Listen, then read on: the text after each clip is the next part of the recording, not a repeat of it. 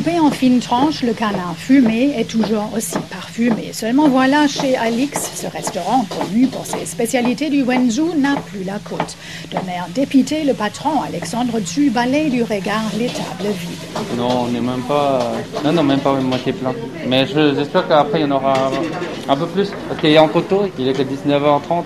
On ferme à 22h30. Belleville, ce quartier d'habitude si bouillonnant de vie, peine à se refaire une santé. Déjà depuis fin janvier, le crabe cru, cuit au vinaigre et l'anguille sautée ne font plus recette. J'ai une grosse baisse de clientèle chinoise. Les gens se sont fait des vidéos sur les réseaux sociaux et a transmis à leur famille euh, ici en Europe. Et donc ça leur fait peur.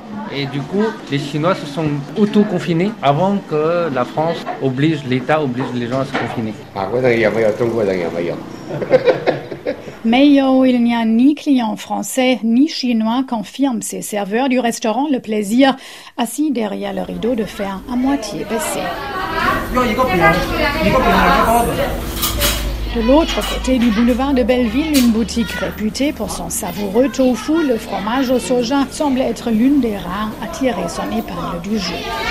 Pensive, Chuen sirote son lait de soja. Du jour au lendemain, la jeune guide touristique a perdu deux tiers de ses clients. Ah oui, oui, cette année, euh, c'est mort. Hein. C'est tout raté, comme euh, c'est un été euh, où il n'y a pas de touristes étrangers. En France, c'est zéro. Hein. Et j'ai peur que ça continue pour l'année prochaine. En fait, moi, je suis pas très optimiste.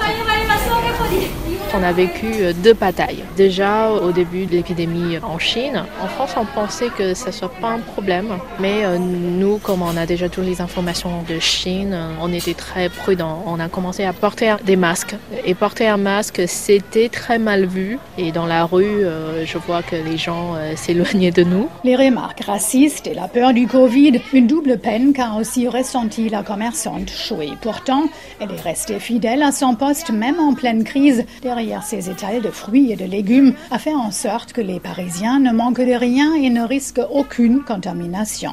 Mais certains clients ne voulaient rien entendre. C'était Saint-Max au magasin, donc du coup j'ai dit monsieur vous attendez dehors. Il a dit c'est quoi le virus? C'est rien. Je dis monsieur si tout le monde respecte vous allez respecter. Il a dit ah ouais mais c'est vous les Chinois qui ramené les virus tout ça. La solidarité s'est mise en marche malgré tout. Laetitia Schiff, présidente de l'association des jeunes chinois de France. Il y a eu beaucoup d'initiatives de la part euh, d'associations, donc de commerçants ou autres qui sont très en connexion avec la Chine. On fait en sorte de faire venir des masques et qui les ont ensuite redistribués ben, pour le personnel soignant, notamment euh, en région parisienne.